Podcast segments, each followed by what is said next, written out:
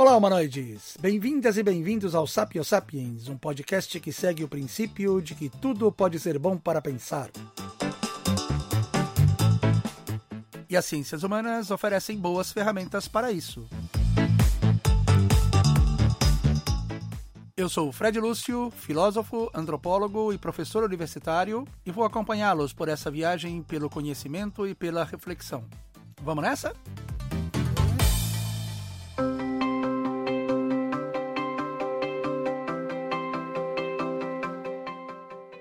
Neste episódio, Chico Buarque e o Enigma Brasil. Primeira parte.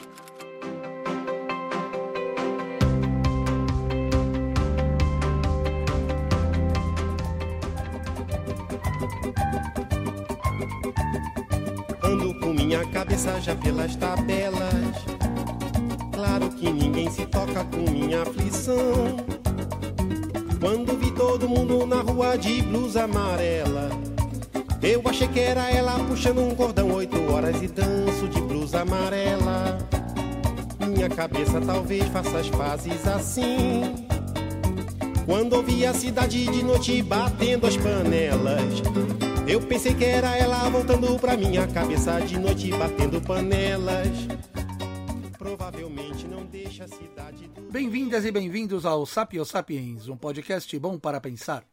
Bom, nosso papo hoje aqui vai ser sobre a obra do Chico Buarque de Holanda e de que maneira a gente pode pensar questões brasileiras e até questões humanas mesmo a partir de um autor e de um compositor tão importante com um peso tão grande, com uma história tão é, fantástica que tem para a cultura brasileira e para a cultura de língua portuguesa e até mesmo para a humanidade. E aí, pessoal, aproveitando esse tempo de pandemia em que tudo está sendo feito online, abrindo oportunidades para expandir ainda mais as perspectivas de conversa do Sapiens. Então hoje nós vamos lá em Princeton, nos Estados Unidos, buscar um querido amigo dos tempos de faculdade, nos tempos que eu fiz Ciências Sociais da Unicamp, o Pedro Meira Monteiro, que é professor de Literatura e Cultura Brasileiras, além de ser diretor do Departamento de Espanhol e Português da Universidade de Princeton, uma das mais tradicionais e prestigiadas universidades dos Estados Unidos e do mundo. Em Princeton, o Pedro também participa do Brasil Lab, que é um centro de estudos brasileiros. Junto com Lídia Schwartz, o Pedro organizou a edição crítica comemorativa dos 70 anos do clássico Raízes do Brasil, do Sérgio Buarque de Holanda, que foi publicado em 2016. Aliás, falando em Sérgio Buarque, o Pedro é um exímio conhecedor desse clássico da interpretação do Brasil, tendo publicado em 2015 um livro que se chama Signo e Desterro, Sérgio Buarque e a Imaginação do Brasil. E agora, inclusive, começa a trabalhar num projeto de longo prazo que vai ser uma biografia do Sérgio Buarque de Holanda. Essa conversa é a primeira experiência internacional do Sapiens, o que nos honra bastante. A gente vai ter a participação de duas feras no que diz respeito à interpretação do Brasil na, nesse diálogo entre literatura e ciências sociais. O Pedro, com a sua generosidade, dispôs aí de tempo para conversar com a gente sobre o conhecimento que ele tem a respeito da obra do Chico, a obra do Sérgio Buarque de Holanda. E fazendo um par incrível com a participação do Pedro, a gente tem a participação do Tiago Ferro. O Tiago é um grande especialista na obra do Chico Buarque de Holanda. E aí vai ser interessante esse diálogo entre a obra do pai e a obra do filho também nesse podcast. O Tiago é colunista da revista Cult, da revista Piauí, onde ele escreve ensaios sobre cultura. E é um escritor que já nasce como escritor consagrado, porque o seu primeiro romance, O Pai da Menina Morta, ganhou o Jabuti no ano passado, em 2019. O Tiago é mestre em História Social pela USP, onde atualmente está fazendo doutorado pesquisando sobre a obra do crítico literário Roberto Schwartz. Ele está desenvolvendo um projeto de pesquisa que pretende encontrar o sentido do pensamento crítico do Roberto Schwartz, desde os primeiros escritos até hoje. E o Tiago vai compartilhar conosco essa sofisticadíssima experiência que ele tem de análise da obra do Chico Buarque de Holanda. Vocês vão ver que são realmente brilhantes os insights e as análises que ele faz da obra do Chico. Já quero aproveitar aqui nessa longa introdução e fazer um agradecimento muito especial aos dois pela generosidade, pela disponibilidade. É uma honra muito grande para o Sapiens receber duas pessoas desse gabarito, o que nos faz ficar ainda mais animados com esse projeto do Sapiens Sapiens. Eu tenho certeza absoluta que os ouvintes vão adorar não apenas os fãs do Chico Buarque de Holanda, mas todos aqueles que amam pensar a respeito de questões da humanidade, questões humanas e, evidentemente, questões sobre o Brasil, especificamente nessa relação entre literatura e ciências sociais. Aí, claro, eu já quero aproveitar esse momento então para pedir que vocês nos apoiem. Sigam o Sapiens no Instagram, no Facebook, sapio.sapiens e ajude a gente a divulgar esse projeto, especialmente se você gostou.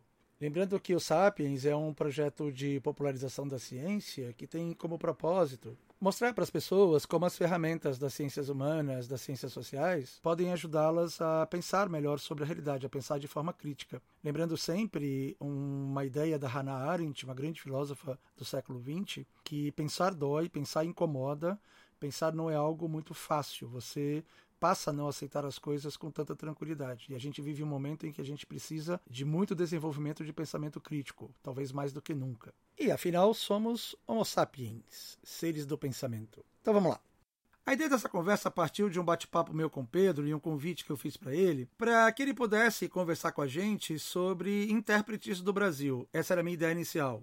Eu estava pensando especificamente no Sérgio Borque de Holanda. Mas aí o Pedro trouxe essa ideia que eu de cara achei maravilhosa de pensar não apenas a respeito do Sérgio, mas a respeito do Chico, que para ele talvez fosse muito mais interessante não só devido ao momento que a gente vive, mas como vocês vão ver pela conversa, o Pedro propõe que a literatura seja uma ferramenta bastante interessante e diferenciada para pensar a análise social, nesse sentido, fazendo um paralelo com as ciências sociais, porque ela se permite muito mais liberdade do que as ciências sociais. Em tese, a literatura estaria sujeita a muito menos ferramentas de controle do que os protocolos científicos acabam impondo às ciências sociais. Então o convite para o Tiago foi feito, que é um especialista é, na obra do Chico, além de ser a, um grande amigo do Pedro. E como um especialista em literatura, o Tiago concordou com essa visão do Pedro de que, de fato, que análise da realidade social por meio da literatura pode significar uma certa série de vantagens para a gente ter mais amplitude no olhar e, com isso, pensar em coisas pensar em perspectivas, pensar em aspectos diferentes que talvez uma análise seguindo os cânones e os protocolos das ciências sociais não permitisse. É claro que tudo isso é uma provocação, como indica o próprio espírito desse podcast, tudo isso é bom para pensar, mas não deixa de ser uma reflexão extremamente interessante. Não vamos cair no simplismo do raciocínio binário, não se trata de substituir uma coisa pela outra, mas de chamar atenção sobre o fato do quanto a literatura pode incorporar de perspectivas diferentes na análise social. E a gente então concebeu esse podcast para falar sobre a obra do Chico Buarque de Holanda como intérprete do Brasil. E, claro, numa perspectiva de diálogo com a obra do próprio pai dele, o Sérgio Buarque de Holanda. Antes da gente prosseguir, pessoal, só um detalhe que é importante vocês saberem: essa conversa foi gravada em maio e durou duas horas e meia. Olha só, vejam vocês. Foi uma conversa deliciosa no final de tarde de sexta-feira e que a gente acabou num brinde virtual com vinho, com cerveja, cada um no seu canto. Foi delicioso. Mas ficou longa demais para ser um único episódio de podcast. Então eu resolvi quebrar em dois episódios, na verdade em três episódios, só que um vai ser um bate-papo sobre reflexões a respeito do contemporâneo, que não tem nada a ver com a obra do Chico Buarque de Holanda, mas que foi o esquenta. A gente conversou quase 40 minutos sobre o cenário político atual e algumas questões importantes de ordem macro e que eu achei interessante transformar num episódio totalmente separado desse que vocês vão ouvir agora. Então, sobre o Chico Buarque de Holanda, vai ser esse episódio, que vai ter aproximadamente uma hora de duração, e depois eu vou lançar um segundo episódio com outras reflexões, com a continuação dessa conversa que nós vamos começar agora. Bom, feitas todas essas considerações iniciais, vamos então começar essa prosa. Então, aqui hoje comigo estamos juntos, não propriamente numa bancada, como tradicionalmente a gente faz no Sapiens, mas está o Pedro Meira Monteiro, diretamente da Universidade de Princeton, e o Tiago Ferro, aqui de São Paulo. E aí, Pedro, tudo bom com você? Como é que tá aí a, a temperatura em Princeton? Tá jóia. Eu acho que tá mais quente aqui do que aí, eu desconfio, Fred. Tá, tá começando aqui a primavera a se mostrar. Ótimo, legal. Bem-vindo, Tiago. Um prazer ter você aqui com a gente. Tudo tranquilo? Tudo, tudo tranquilo. Eu acho que é difícil em Princeton tá mais quente do que no Brasil hoje em dia, mas vamos acreditar. Tiago, você está em São Paulo, Tiago? Eu estou em São Paulo. Pronto, Tiago em São Paulo, Pedro em Princeton e eu também aqui em São Paulo.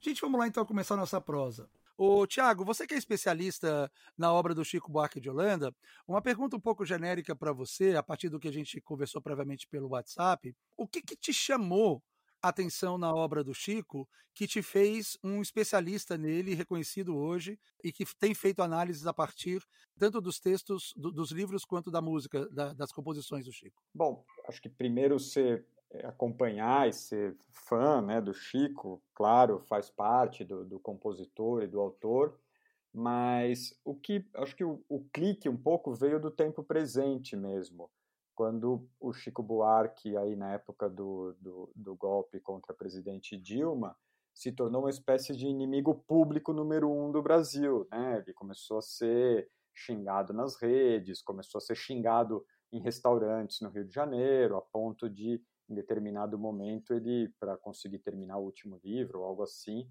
ele ter pedido um visto mais extenso de permanência é, em Paris, porque aqui não tinha condição dele dele ficar e terminar o trabalho dele. Então, me chamou a atenção que esse artista, um grande artista é, brasileiro, né, do, do nível da, da, obra que ele construiu aí desde a, a, década de 60, de repente se tornasse um pouco esse oposto da unanimidade, né? Eu sempre imaginei um pouco que seria ele conta, né, nos shows que ele é, era xingado nas ruas, o pessoal passa de carro e xinga ele no Rio de Janeiro. Então eu fiquei imaginando um pouco uhum. essa cena como seria o Bob Dylan, né, em Nova York andando na rua e as pessoas xingando o Bob Dylan, né, que seria uma coisa impensável, né, de acontecer. Então o que que, que teria, o porquê que o Chico Buarque então é, teria se tornado esse esse alvo, né, preferencial desse movimento de direita e de extrema direita que vai se construindo a partir da reeleição da Dilma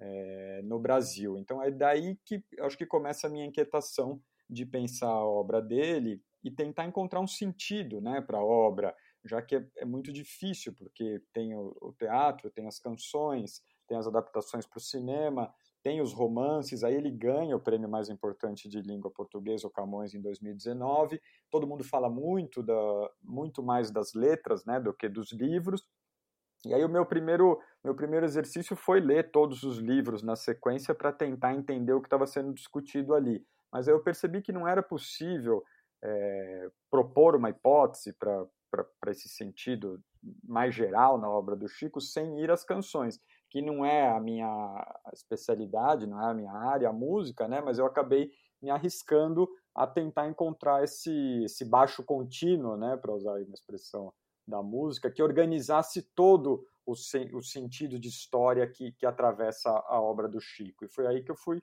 é, descobrindo e propondo alguns olhares para algumas canções, principalmente para o Romance Estorvo, que eu acho que é, o, na minha opinião, o momento alto da, da produção dele, um certo divisor de águas também da, da, da carreira dele, mas é, uhum. para começar, acho que é um pouco isso, é esse, é esse momento presente que me faz ir ao passado.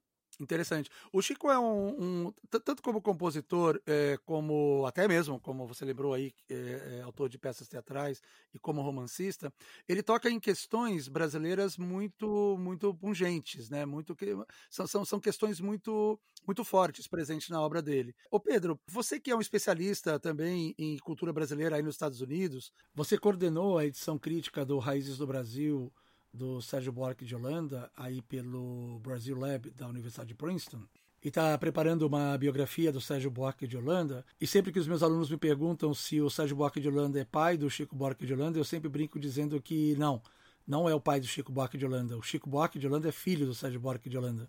Porque eu vejo, eu, eu consigo enxergar muito, não só da obra teórica, acho que isso é, é, menos relevante, mas de todo o estilo de vida, não só o apelo intelectual, mas também o apelo político, a preocupação social, tudo isso era muito forte no Sérgio Buarque de Holanda. E até o gosto musical, afinal de contas, Sérgio Buarque de Holanda tinha uma rede de relações importantes, né, de músicos como Tom Jobim, é, Vinícius, e ele mesmo era, era musicista, né? Longe de mim aqui querer ensinar a missa ao vigário, porque afinal de contas eu estou conversando com um dos maiores especialistas em Sérgio Buarque de Holanda.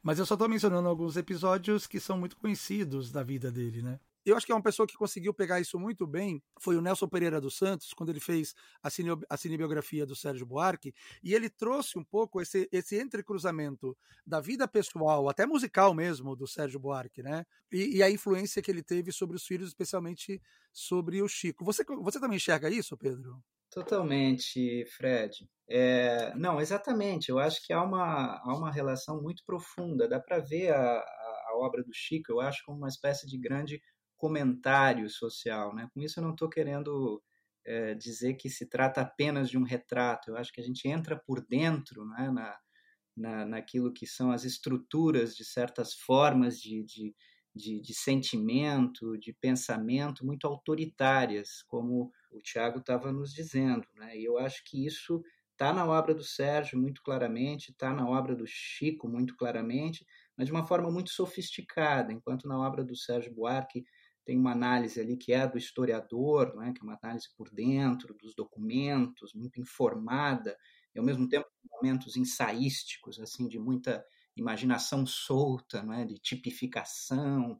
Na obra do Chico, eu acho que a gente entra um pouco na quase como se a gente entrasse na mentalidade mesmo dessa dessa formação autoritária brasileira, né? Porque a gente vai pensar nos personagens dele na ficção, são personagens muito e, e, e, mesmo os narradores são personagens, né? tem uma indiferenciação às vezes entre narrador e personagem, são é, quase que invariavelmente muito muito perturbados, né? e perturbados às vezes, às vezes até com os uh, grandes fantasmas da, da formação social brasileira. A questão da escravidão, por exemplo, para dar um exemplo mais concreto, né? ela atravessa a obra é, do Sérgio Buarque de Holanda, né? toda a ideia de, de uma certa incapacidade né? de, de separar aquilo que é público é, daquilo que é privado, a ideia de que o, do mundo, é, da família, surja é, o, o, poder político, essa é uma ideia terrível que está tá aí sendo jogada na nossa cara na atual contemporaneidade no Brasil, e é uma questão que atravessa também a, a obra do, do, do Chico, a obra, sobretudo, a obra ficcional, que, por sua vez, dialoga, eu acho que o, o Tiago tem, tem toda a razão, dialoga muito profundamente com a sua obra de cancionista, né, de poeta, de compositor. Né? A gente pode até entrar em algum momento aqui nos, em alguns dos, dos livros em particular para ver como é que isso acontece na, na prática do escritor. Mas eu acho que nesses personagens é, muito, muito perturbados né, tem uma grande questão uh, se colocando, que é a ausência de um futuro, né, a ausência de um futuro que, que realize minimamente o espaço público e um espaço de convivência civilizada. Né? Os livros do Chico são muito angustiantes, porque eles apontam para um, um lugar sem fim, né? Uma, você bate na parede o tempo inteiro e essa parede é normalmente a história brasileira, que aparece de uma maneira cifrada, codificada, alegorizada, né? mas ela está lá, muito forte. E isso tem a ver com um diálogo entre as obras e, evidentemente, um diálogo, é, uma escuta dele, Chico, em relação ao pai. E com, com, com relação a isso que você disse, de que você conta para os teus alunos, você fala para os teus alunos, o próprio Sérgio Buarque, brincalhonamente, se apresentava né, a partir da, da década de 60, 70, quando o Chico começa a fazer sucesso, se apresentava como o pai do Chico. Bem interessante. Mas eu queria aproveitar esse gancho que o Pedro deu agora, Tiago, sobre a, a, entrada nos livros. Você tinha mencionado que um, um livro, uma obra que é marcante como uma espécie de, de virada, de, de turning point né, da obra do Chico, é o Estorvo. Você, você poderia fazer um comentário rápido sobre quais são os elementos do romance que você enxerga que dá essa virada, que dá essa guinada um pouco na, na produção dele? Uhum. É, eu, não, eu não sei se talvez eu não tenha me expressado bem em falar em guinada, mas acho que o estorvo ele, ele catalisa uma espécie de crise que vem se acumulando em toda a produção do Chico. Essa é um pouco a minha hipótese, que tem um sentimento de desencanto que está lá na banda, que vai atravessar cotidiano, construção, Bye Bye Brasil, pelas tabelas, tem uma soma aí de, de se você colocar a obra em relação ao momento histórico, você vai ver que ele está sempre pondo em dúvida as supostas conquistas que estão chegando, né? Pelas tabelas é uma canção até dramática, porque é o momento da redemocratização, do, das pessoas de, de verde e amarelo tomando as ruas pelas diretas já, e você tem ali aquele narrador que está preocupado com, com uma questão pessoal dele, se a, se a mulher está tá pensando nele, é, é, está em jogo ali um pouco a essência da era Reagan-Thatcher, que é a escolha entre individualismo e um projeto social de bem-estar coletivo. Então ele está pondo em dúvida já numa canção em 1984 a possibilidade desse projeto de bem-estar coletivo, que era um momento de grande esperança do país. Então eu tentei pegar o Chico um pouco por aí, como ele vai sempre dando um passo para o lado, assim, olhando enviesado o que estava nascendo ali na história brasileira e mostrando que o caminho talvez fosse por outro lado. E no estorvo, isso se aprofunda. Eu acho que essa, essas ambiguidades ou essas sutilezas do, do pensamento histórico é, que vacila diante da, da, das possibilidades de, de surgimento de um país mais justo e integrado, no estorvo isso fica escancarado. Né? Ali você tem realmente uma destruição completa do tecido social brasileiro. É o crime que organiza toda a sociedade. Não tem mais é, classes, não tem mais confronto de classes que possam é, gerar uma superação política no sentido de algo melhorado. O que você tem ali é o mundo é o mundo da milícia, na verdade, que ele está antecipando. Né? É o crime totalmente misturado com o Estado e organizando a sociedade de cima a baixo. Ali você não tem é, um, é o fim de qualquer experiência desenvolvimentista, no meu, no meu entender, está bem tá bem não, está muito cifrado na, na obra Estorvo. Eu acho que o grande ganho desse romance em relação aos outros, que também são muito importantes, é que a história brasileira, o local onde se passa não está determinado. A gente sabe tudo isso sem ele nos contar. Em nenhum momento ele fala que o, o romance se passa no Rio de Janeiro ou no Brasil ou em que época. Né? Então a gente capta realmente aquele momento da virada dos 80 para os 90 na forma do romance. Então eu entendo que é uma, é uma grande realização. Então eu selecionei aqui um trechinho muito curto que dá essa ideia desse país que perdeu que perdeu o bonde, né? que, que se que se organizava a partir da ideia de que estava passos atrás do modelo que deveria ser alcançado, então de uma temporalidade organizada por uma história que se dava em outro local, mas que apontava um sentido para a gente, na década de, de 90 a gente perde isso. Esse, esse sentido de desenvolvimento cai é totalmente dominado pela ideia de consumo e de, da mercadoria que invade tudo. Mas o Chico percebe que isso não vai dar certo, né? que a gente uhum. se torna uma sociedade melhor a partir desse mundo da mercadoria. Tiago, é, só desculpa te interromper, mas uh, várias coisas aí eu acho que super importantes e no contexto de uma conversa como a nossa, de um podcast como o Sapios Sapiens, acho que vale a pena lembrar que isso que você está falando, né, que é uma certa falta de referencialidade em alguns momentos da ficção, você não sabe bem aonde você está, quem são os personagens, mas no fundo você sabe, algo está sendo dito ali, você reconhece, mesmo que quando não com elementos referenciais, você não precisa ter elementos da paisagem do Rio de Janeiro para perceber que é o Rio de Janeiro, não é? tem uma, uma falta de explicitação ali que é muito da literatura.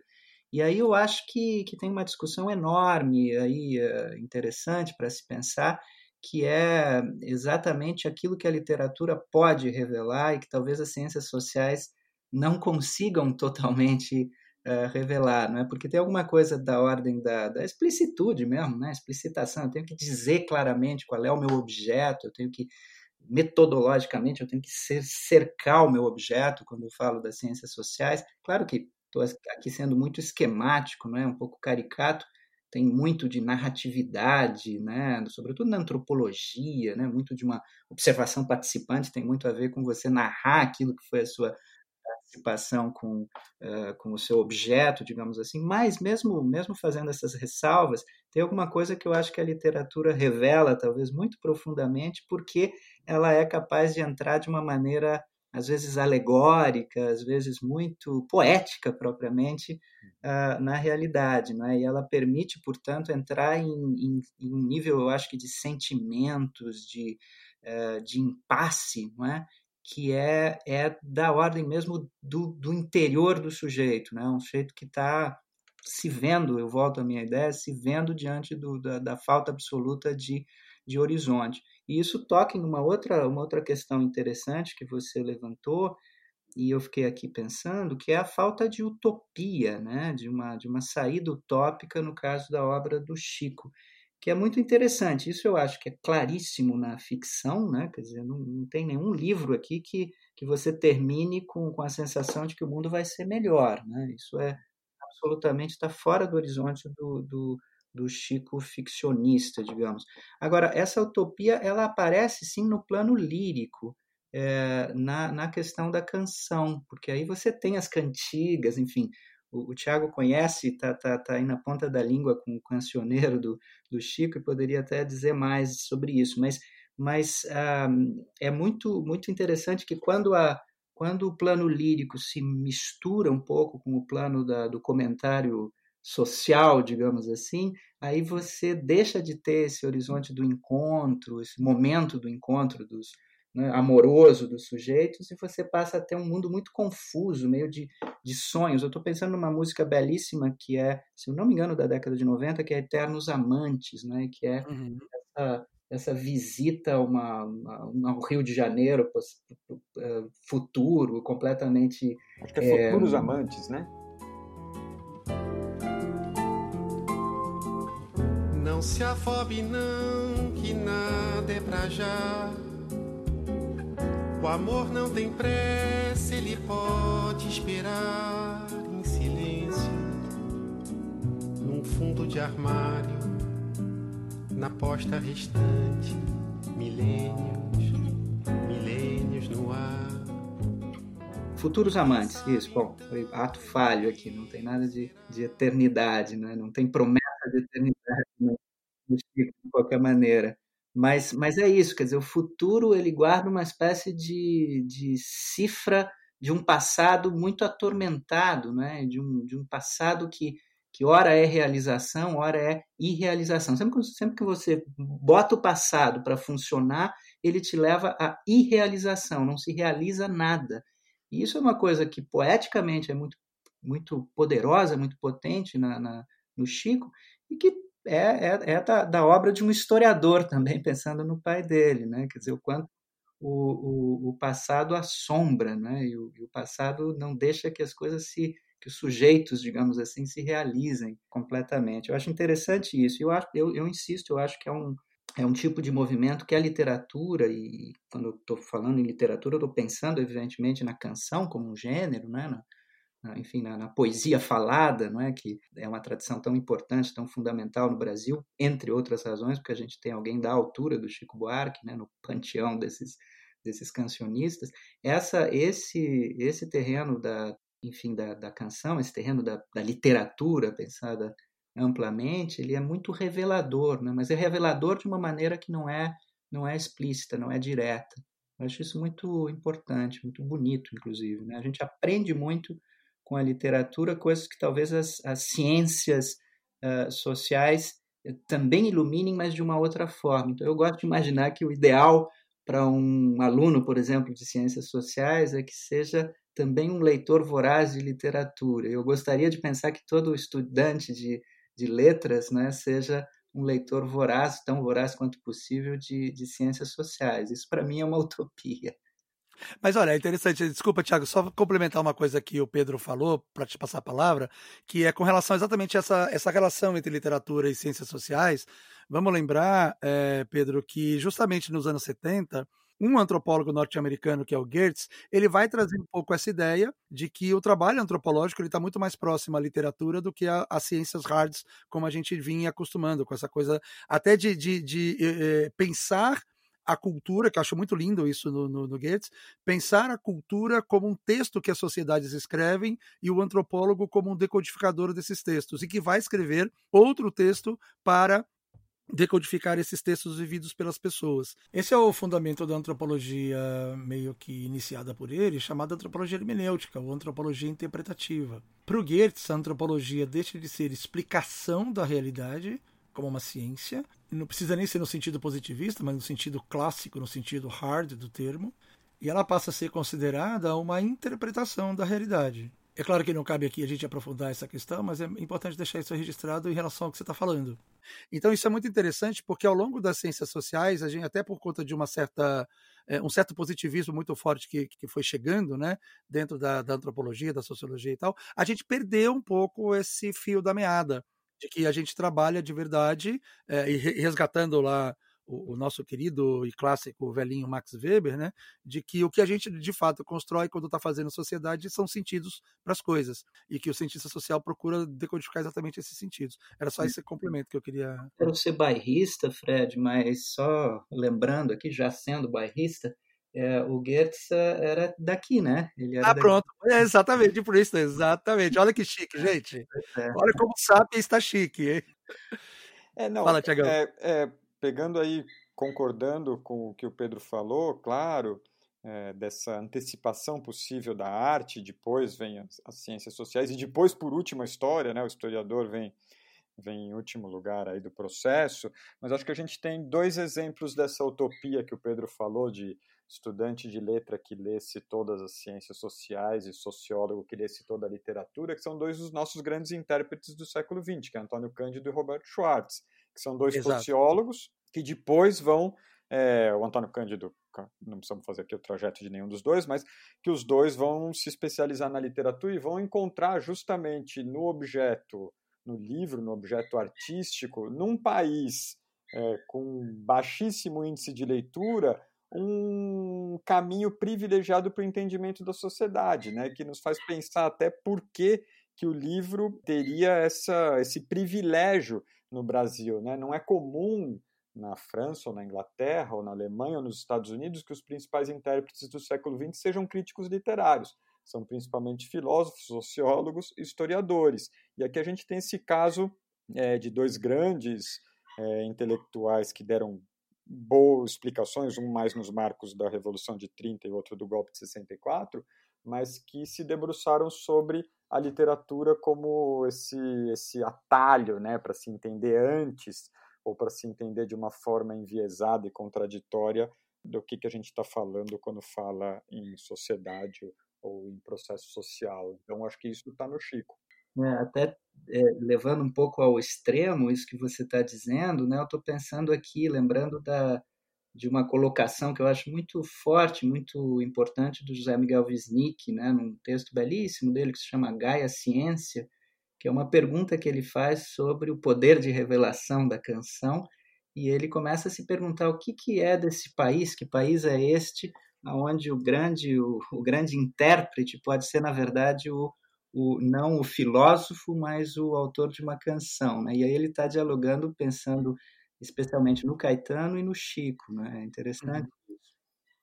Gente, não vamos esquecer, eu estava pensando agora, ouvindo vocês dois, que as primeiras interpretações que a gente teve antes das ciências sociais surgirem, era, elas eram interpretações literárias, filosóficas, tudo bem, havia, mas é, é, esse movimento é um movimento bastante interessante que me remeteu aí aos grandes cronistas das sociedades pré-iluministas pré que eram é, músicos, poetas, literatos. Né? Então, acho que, acho que isso é uma coisa bastante interessante. Se eu não me engano, é, aqui, é um, um sociólogo alemão que eu li há muitos anos, há mais de 30 anos, na época da graduação ainda, que é o, o, o Wolf Lepenis, que, que fala exatamente isso, né? que para você conhecer a França do século XIX, você tem que ir para Balzac. Né? Você tem que ir para os grandes escritores, ou Rio do século XIX, no nosso caso aqui, Machado de Assis, né?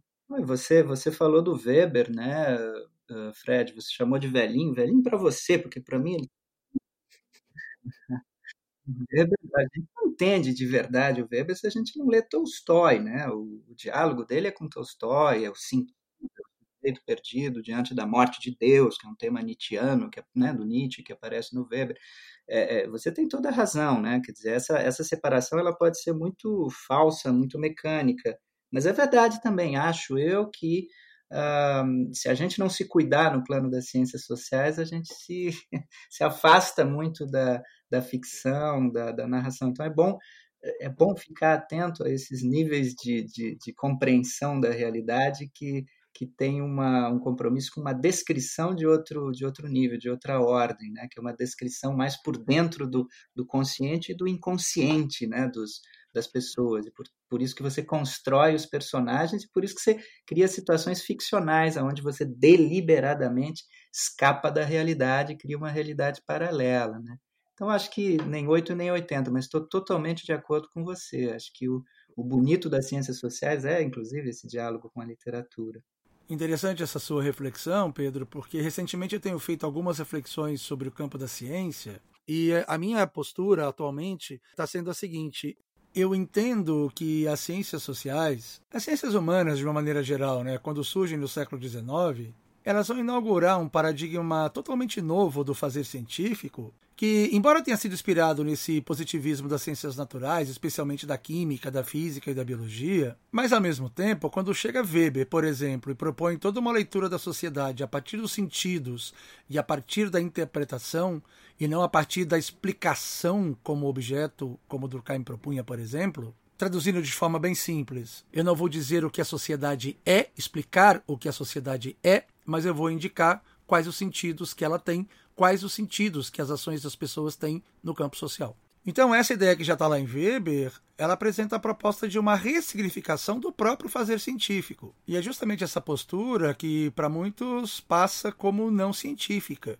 Então, quando se emite esse tipo de ideia, isso está revelando que o modelo presente aí é um modelo do fazer científico das ciências naturais como se esse modelo fosse o modelo, que é o modelo que a gente sabe que foi incorporado pelo CNPq, por exemplo, nesse Fordismo de produção acadêmica. E está aí presente nas posturas das ciências humanas que se aproximam muito do modelo das ciências naturais, e aí exigindo que as ciências humanas sigam os mesmos protocolos. E a gente sabe que em vários contextos isso é impossível.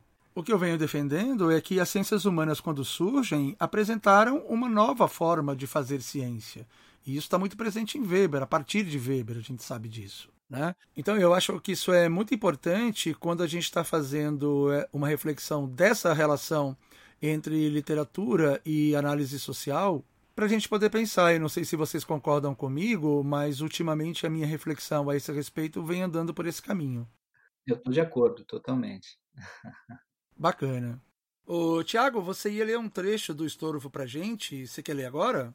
Você quer continuar aquela reflexão que eu achei bem interessante? Pode ser, porque são três linhas que aí confirmam a nossa, a nossa intuição aqui em relação à literatura, que se é, a gente concordar que o país desanda de vez ali depois da década de 90, no sentido de que a ideia de que teria um projeto que ficou congelado, teria ficado congelado durante a ditadura e que poderia ser recuperado assim que a redemocratização acontecesse, é, então se vocês, as pessoas que estão ouvindo, concordarem que isso não se dá, né, que se dá outra coisa, é, e uma coisa que não, não caminha para um país é, mais justo, ele tem uma intuição muito forte quando ele descreve o narrador, que é o, que é o protagonista, ele volta para um sítio da família várias vezes, é, a família pelo que a gente entende, teve muito dinheiro e não tem mais, e o sítio está invadido por criminosos, mas também a gente não entende isso logo de cara. Mas tem um caseiro, que é um senhor negro, que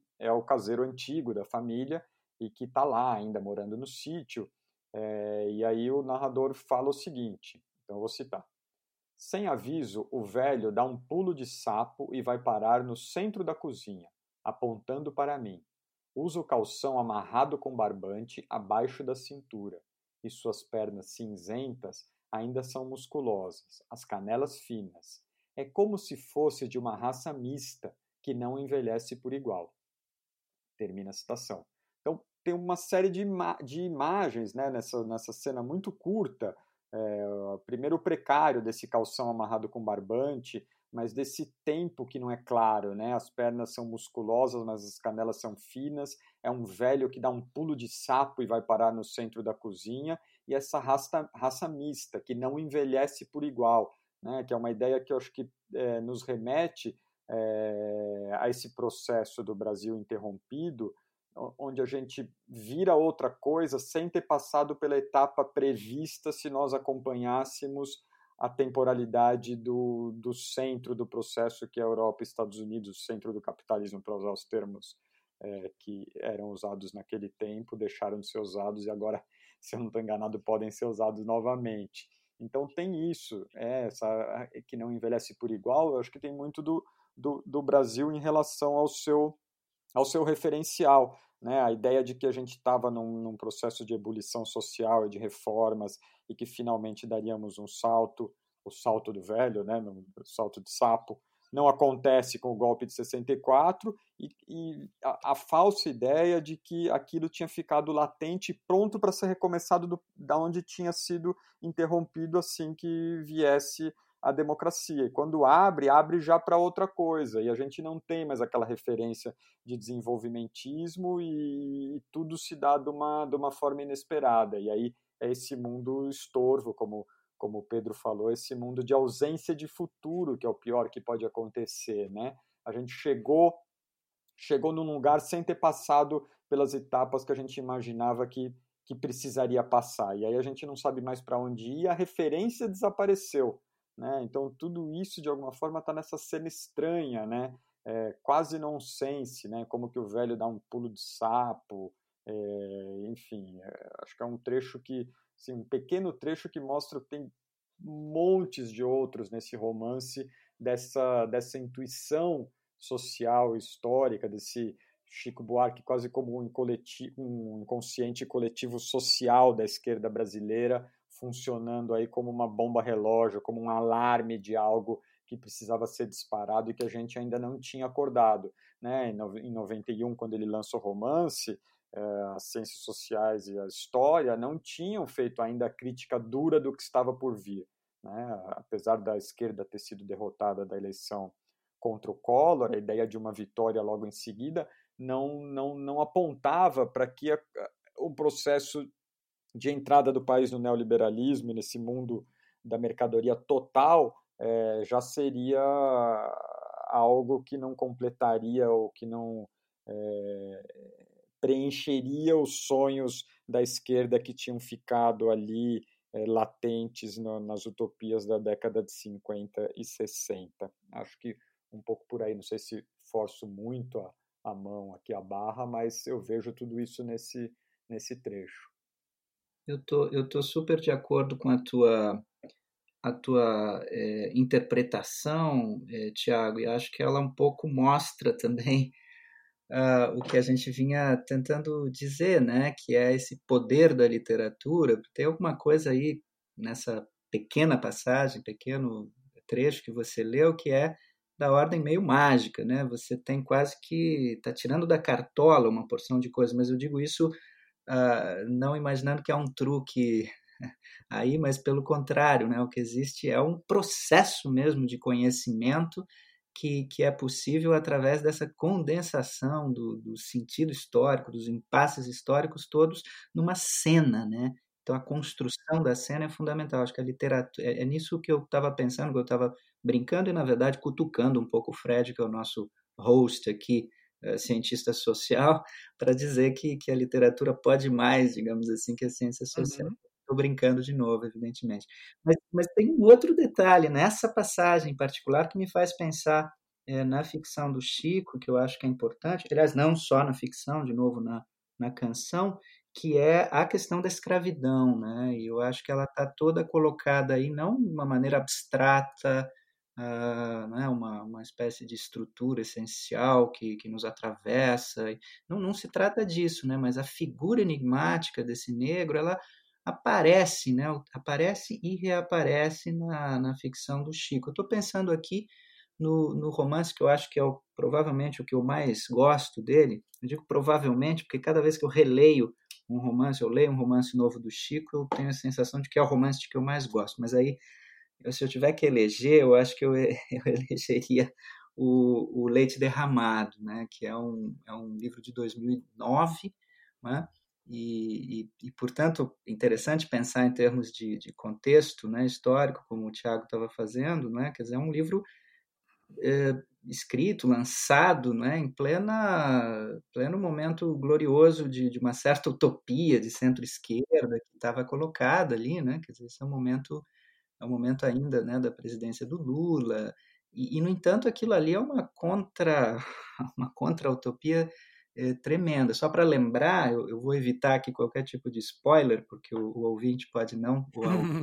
não, ter, não ter lido, fica o convite para leitura, mas, mas uma coisa que dá para dizer sem que seja spoiler, né, é lembrar que esse, esse livro é todo ele a fala de um, de um sujeito moribundo, de um senhor que está é, numa, num leito de hospital, que você começa a perceber num certo momento que é um hospital muito menos chique do que ele mesmo diz que é, não é? Quer dizer, tá aí tem toda a questão da, da decadência daquilo que era a família que já teve dinheiro, como no caso da, da fazenda do Estorvo, que estava tá se, se referindo o Tiago, né?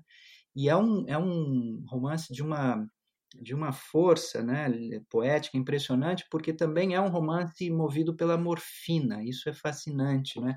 À medida em que esse sujeito que está morrendo vai ganhando mais ou menos morfina, o, o, a, a, imaginação dele vai ficando mais ou menos delirante. Né? E aí uhum. entra outro território que é fundamental do, do Chico, que é o, o sonho. Né? Tá, atravessa a obra dele, de novo, ficção e, uh, e também a, a canção, né? E, esse sujeito que está morrendo é assim é um ilustre descendente dessa classe de senhores, né? Ele podia ser, você pode imaginar que é uma espécie de Brás Cubas do, do Machado de Assis, assim, né? E, e, e isso pode pode ser imediatamente ligado a Aliás, é uma canção que eu sempre, que eu sempre penso quando eu revisito o Leite Derramado, que eu acho belíssima como, como letra e como, como música, que é Bancarrota Blues, né? que, que é desse, se eu não me engano, do livro, do livro, enfim, do disco Francisco, não é? que tem, aliás, Velho Francisco também. Uma fazenda, um casarão, imensa varanda.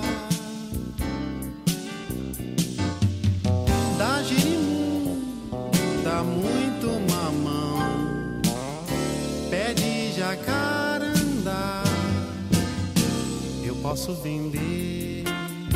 E onde está toda a questão da, da escravidão? Bancarrota Blue, se vocês lembrarem, é, você não sabe bem, é uma, é uma fazenda, já ser uma fazenda no Vale do Paraíba ali, que está sendo vendida totalmente decadente.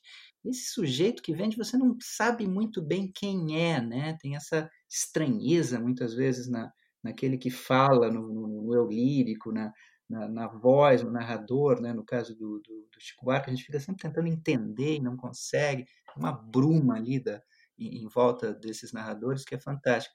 E no caso do Bancarrota Blues, da, da canção, é, você não sabe bem se é o, o, o, descendente do senhor ou se é o próprio né, descendente dos escravos que, que, que, herdou aquilo, não é? Não é, é, é, é muito comum, não é essa história um pouco das, do, de deixar, tinha no, no, na virada do, do, século XIX, quando termina a escravidão, a ideia de deixar a própria sorte, deixar a, a, a fazenda para os escravos. Uhum. Né? Era uma, isso fazia parte do imaginário um pouco fantasmático, né? era um fantasma isso para para a classe eh, senhorial. Né? Mas esse leite derramado é impressionante, porque é o tempo inteiro esse sujeito lembrando, contando a sua vida, você nunca sabe o que é delírio, o que não é, e a preocupação dele é uma preocupação com a progênie, é uma preocupação em reafirmar essa nobreza de que ele supostamente é, descende, né? E aí, o tempo inteiro, é, é, também o susto e o temor com a realidade uh, misturada, né? quer dizer, a miscigenação, que já foi muito idealizada na história né, do pensamento no Brasil, reaparece aí, mas como um fantasma, né? quer dizer, ele tem que se livrar de toda forma do sujeito negro que está que nem um escravo na cabeça de um, de um ou, ou, na realidade de um senhor está ali como um fantasma o tempo todo, né? E, e, e, ele quer no fundo afirmar esse sujeito uma coisa que não existe mais, né? Que é um império passado, como se você tivesse para brincar com o título do do, do, do, último livro do Sérgio Buarque de Holanda, como se você estivesse falando da, da, passagem do Império para a República, né? Um império que, que é a questão do, do, livro do Sérgio Buarque ali, né? A, a, República, na verdade, nunca deixou o Império para trás, né? Sempre hum. aparece o Império e a escravidão. Se vocês me deixarem, eu leio um, um trechinho aqui que eu acho absolutamente ah, claro, por favor. magnífico, que eu separei aqui pensando nisso e, e agora bate muito, acho que cria um, um, um, rebote muito interessante desse trecho do estorvo que o Tiago leu. É um trecho um pouquinho mais longo, mas eu acho que vale, uh, vale a pena. Só que eu peguei o livro errado aqui. Aqui. Um, então ele começa a falar, e olha que, que, Que ironia, né? Tá cheio de ironias. Eu vou, vou, vou ver se eu interrompo, me interrompo aqui de vez em quando para comentar, mas não muito. É, ele está falando da, da, da história, um pouco da infância dele, do momento em que é contratada uma, uma babá, uma governanta alemã, né? que é uma, uma história que, que, que cruza né? uma, uma questão privada familiar, tem todo um lado alemão da, da, da, da história do Sérgio Holanda, sobre o qual a gente pode falar, mas que revisita também toda uma, uma história dentro por dentro da literatura brasileira. Né? Tem uma, uma novela, enfim, um, romance importante do Mário de Andrade, que é um pouco sobre isso também. Mas vamos lá. De nada adiantou mamãe contratar a governanta alemã, quando achou que eu estava muito crescido para ter babá. A Fräulein era cheia de não me toques Queria me obrigar a falar alemão e praticar ginástica, mas não pôde comigo. Teve um ataque de nervos e voltou para a Baviera. Claro, né, porque esse, esse sujeito é exatamente como Brás Cubas, é um menino mal educado, que pode tudo porque é um filho de senhor. Né? Barbariza, portanto, os, os, os empregados.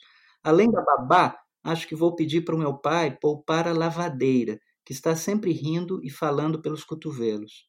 Quando vejo aquela cesta de roupa recém-lavada, mijo em cima com vontade, e ela lava tudo de novo sem reclamar. Lava cantando polca, rebolando no tanque. Aqui é um pouco a polca já está apontando o machixe, na verdade, né? Quer dizer, que a questão toda da, da sincopação, a questão de, né, de, de uma presença é, é, é, de, de, de alguma coisa que é da ordem dessa, dessa, dessa herança da escravidão, né? essa presença negra. A lavadeira era uma mameluca que mamãe trouxe da roça, e hoje papai não confia a mais ninguém suas camisas de linho, que nos tempos do Porto de Manaus mandava passar e engomar na Europa, que começa um delírio total de nobreza. Né? Meu pai é muito exigente nessas coisas. Não à toa seus ternos, fraques e casacas são enviados a um príncipe russo que fez nome em Petrópolis como tintureiro e o barbeiro italiano vem em casa toda manhã para escanhoar, para o escanhoar e aparar seu bigode. Nunca vi meu pai com um fio de cabelo fora do lugar. Nunca uma nódoa, uma ruga na roupa. Meu pai de manhã sai do quarto tão alinhado quanto entrou de noite. E quando, men quando menor, eu acreditava que ele dormia em pé, feito um cavalo. Aqui está uma, uma, uma, uma, crítica né, dessa, desse sujeito, desse patriarca, que é absoluta, uma aproximação desse patriarca absolutamente impressionante. Continuo. Eu morria de medo de no futuro virar senador também, ter de dormir em pé e andar sempre igual a meu pai, ereto e grave. Por isso, não esqueço o dia em que, de saída para o trabalho, ele se inclinou para beijar a minha mãe à mesa do almoço e vi surgir a ponta do chicote na fenda traseira do seu paletó. Sensacional! Era como ver papai de fantasia, com um rabo de couro pendente no paletó de tweed. Ri um bocado, perguntei ao meu pai onde iria brincar com aquele rabo. Que é isso, pirralho? Ele falou, mas mamãe já se contorcia para espiar as costas dele. Então papai puxou o chicote pela nuca, bateu-o na palma da mão, pensou um pouco e disse: Com esses anarquistas nunca se sabe. Uma cena absolutamente impressionante e deslumbrante, né, em termos de, de, de referências e, e, de como se usa esse esse esse chicote aqui, né, quer dizer, a, a imagem desse pai ereto, enorme, né, onde de repente escapa, né, a ponta de um chicote, o que está se dizendo aí, né? está se dizendo algo em algumas linhas, numa cena, que você precisa de páginas, páginas e páginas, se você é um historiador ou se você é um cientista social, para dizer né, que é a, a, a, violência da, da, da, escravidão, a violência do, do, de uma formação patriarcal. Né? Eu acho que é muito forte isso. E, aliás, essa cena do, do chicote eh, me, me faz lembrar uma história engraçada e mais biográfica do Sérgio, em relação ao Chico, não é? que é, conta-se que o é, o Sérgio conta isso num certo momento, que ele uh, percebeu que o Chico, adolescente, pré-adolescente, estava se metendo com um grupo de um professor meio reacionário na escola. Né? E aí ele vai até a escola é, com um chicote na mão para pegar esse professor. se isso é real ou não, se é a imaginação ficcional do próprio Sérgio Buarque, a memória da memória do que aconteceu, eu não sei, mas é muito engraçado essa refuncionalização do chicote, né, de um instrumento é, de mando, de comando eh, patriarcal para uma liberação ali do que era o, a influência reacionária sobre o, sobre o filho, né? Enfim. Não, é, esse trecho, do, esse, essa sequência toda do Chicote né, é, maravil, é maravilhosa, mas o Pedro agora falando desse trecho da, da preceptora alemã, né, eu me lembrei dos meus romanos da Ina von Binzer, aquele, aquele diário, né, aquele livro que é, que é real, né, de memórias de uma, de uma alemã que vem ao Brasil meio que num sonho de uma encontrar alguma coisa nos trópicos e vira preceptora de famílias ricas aqui do Brasil, primeiro no Rio, depois em São Paulo, enfim, não me lembro exatamente é, qual que é o percurso dela. Tem umas coisas um pouco reacionárias e moralistas no comentário dela, mas tem muitas tiradas, assim, ela fica pasma quando ela vê que um dos meninos ali da, da fazenda ganhou um negro de aniversário, né? Ganhou um, um filho de escravo de presente de aniversário para ele fazer o que ele queria com o menino. E ela tem uma observação aqui, Pedro, é, aqui as vantagens do digital, né, de ter encontrado já a minha anotação do livro, é que ela fala aqui uma frase que eu acho que amarra um pouco essa preceptora alemã do leite derramado com o que você trouxe do último livro do Sérgio, que é a passagem ou não passagem do Império para a República e a ausência né, de um povo, essas costuras por cima que vão organizando a nossa história. E num momento ela fala: num país onde o povo propriamente não existe e onde não se encontra ninguém capaz de me dizer a letra do hino nacional. Então, no século XIX, ela está já percebendo aí uma coisa que vai ser um, um, uma questão nossa, né? Esse povo que não comparece, né? E que a gente às vezes fica um pouco sem saber por quê. Então, vem o golpe, vem isso, vem aquilo, é, e, e, e o país não se convulsiona. Então o Chico aí com a intuição acaba é, amarrando essas duas coisas. E um outro comentário que eu queria fazer sobre o Leite Derramado, que eu também acho um romance brilhante, que você trouxe a questão da polca, né? É que tem a, a mulher desse, desse narrador que está ali à base de morfina e morrendo num hospital caindo aos pedaços, que é um pouco o enigma do livro, né? É a Matilde, que vai se. Mas não vai dar spoiler, hein, Thiago? Não, livro com mais de três anos eu dou spoiler é. total. Não, não tem essa. isso aí, Thiago, parabéns. Diferente é isso aí, do concordo. Pedro, eu não tô nem aí. Quem não leu até agora, não, não tem mais essa. E a Matilde, ela é o enigma do livro, né? E ela tem uma passagem muito engraçada quando ela ainda está flertando, né, com o, com o narrador quando ele era jovem que ela senta ao piano e todo mundo, toda moça sabia tocar piano na época, isso é, deve ser 1920, 1930, e a mãe está em um outro cômodo, e aí ele fala que esperava que ela fosse tocar um Mozart, mas ela toca um batuque chamado Macumba GG, e essa questão da música vai sempre aparecer, porque ela toca o machixe, depois ela ouve o samba, né? E tem um personagem que é um francês que se engraça, se eh, começa a seduzir, e quer que ela dance o samba. Então tem esse, esse enigma do mulato, né, que de alguma forma também deixa por debaixo a questão da escravidão, mas que vai se organizando no, no romance a partir do surgimento da cultura popular e da música, né, que é a área do, uhum. do Wisnik, que, o, que o, uma das áreas privilegiadas aí do, dos estudos do Wisnik que o, que o Pedro comentou. Então tem muita coisa mesmo nesse, nesse romance do Chico. É aquilo que o, que o, que o Wisnik uh, lembra num texto belíssimo, né, que é, o, que é um livrinho também, saiu em forma de livro, que é o Machado Machixe. Né? Uhum. Ele analisa esse personagem de um conto, Pestana, uhum. que vivia olhando para os bustos do, do, do, do Haydn, do, do, do, Beethoven, em cima do piano, tentando compor uma sonata. Mas cada vez que ele sentava no piano, saía uma polca, né? saía um machixe.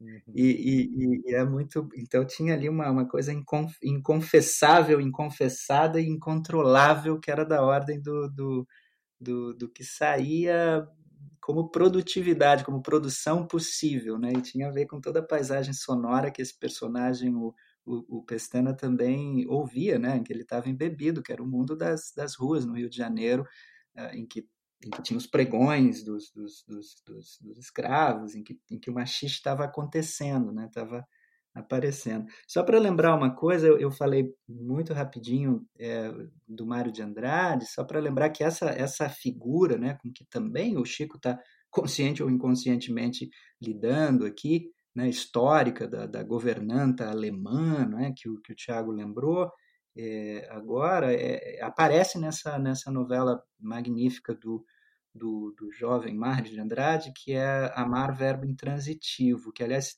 transformou num, num, filme belíssimo do Escorel, né, que se eu não me engano se chama Lição de Amor, é, isso lá na década de 70. Né. Mas é sempre a questão do menino mimado, uhum. que, que é o filho do, do senhor, né, e que, uhum. que, e, que, e que quer e não quer ser senador, quer dizer, a história toda do Brasil está sendo contada de alguma maneira numa passagem como essa, nessas passagens. Né? É a questão do capricho, né, Pedro? Que é, eu tenho fiz é. alguns comentários ultimamente, que é um elemento que o Roberto vai encontrar no, no Brás Cubas. E que, Roberto Schwartz. Eu, Roberto Schwartz, e se eu não estou delirando muito, o Ideias Fora do Lugar é uma espécie de explicação materialista para muito do que está no Raízes do Brasil do Sérgio Buarque. Isso para a gente continuar em um outro momento, mas é, uhum. acho que as, as questões do, do, do, desterrados em nossa própria terra, do favor, do público e do privado, é, o Roberto vai dar uma explicação não de culturalista, para usar um termo redutor, ou de caráter nacional, que tem um pouco ali também, mas vai dar uma explicação materialista, mas vai encontrar um pouco a mesma coisa, vai encontrar esse capricho, é, esse poder fazer o que bem quer com o outro, né, que era essa ausência da, da abstração da lei mediando as relações entre as pessoas, que é, que é a questão do público e do privado do Sérgio. Se eu estiver falando besteira, você me corrige, mas é, tá aí no Chico isso, né, que é o capricho, que é o Brás Cubas, né, que pode montar no escravo, que pode fazer o que bem entende, né, e, e, e, e, que é uma questão que não desapareceu, né, até hoje. A gente, de alguma forma, não assinou o bendito do contrato social até hoje, né, com todo o, o que surge disso tudo, é, o capricho está aí, né, tá, tá presente ainda. Então, enfim, por isso que eu acho que essa obra do Chico e desses intérpretes em especial continuam tão ricas e possíveis de reinterpretações, porque elas falam do tempo presente, né? É, e uma coisa bonita, assim, muito poderosa, né, como, como explicação do Roberto Schwartz, quando ele analisa, né, Memórias Póstumas de Brás Cubas, que é esse uh, romance do Machado, de 1880, Machado de Assis, de 1880, é, é, ele perceber que o narrador pode fazer o que ele quiser, porque se você ler Memórias Postas, é uma delícia, né? O narrador leva você para cá, para lá, ele não obedece nenhuma regra, nem a regra do romance, ele, ele, é, um, ele é um tirano ali que vai levando você para cá e para lá, né? E essa forma literária livre, uma, uma sacada muito importante do, do né, do Roberto Schwartz, é, é uma forma livre, né? Quer dizer, o sujeito pode tudo como narrador, porque ele pode tudo como filho de senhor. Ele é um menino mimado que tinha dado fazer qualquer coisa. Né? Isso, de fato, eu estou absolutamente de acordo com você. Isso está lá no Sérgio Buarque, numa explicação que é mais da ordem cultural, etc. Mas quando a gente fala do homem cordial, né, a gente está falando justamente do jeitinho, dessa invasão do, do, do, da esfera pública pelo, pelo privado, a vontade do, do menino, né, a vontade do da família e a vontade da república. Qualquer semelhança com o nosso, nossa nosso tempo no Brasil não é mera coincidência, né? A família, a gente chegou num ponto, com, eu acho que com o bolsonarismo, em que isso se explicita, né? A vontade da família é a vontade da, da república, né? Isso se materializa ao extremo, né? É, exatamente, né? E aí você se pergunta, né? Que é uma pergunta que está lá em Raízes do Brasil, né? Quer dizer, que é um livro da década de 1930, né? Que, que Estado vai se formar a partir dessas bases, que espaço público vai se formar a partir disso, né? com essa carga cordial, né? que você não separa a vontade do Senhor da vontade é, é, é, pública, quer dizer, como que você entra no universo democrático, né? de uma democracia liberal, digamos assim. Muito bom, meninos. Estou adorando essa conversa, mas a gente já está chegando com uma hora de episódio. Vamos fazer uma pequena interrupção aqui que a gente continua no próximo. Inclusive aproveitando aí o gancho dessa fala do Pedro para pensar a relação do homem cordial do Sérgio Buarque de Holanda com o malandro do Chico Buarque de Holanda. Esse será então o início do nosso próximo episódio, a continuação desse bate-papo com o Pedro e com o Thiago. Então, pessoal, até lá.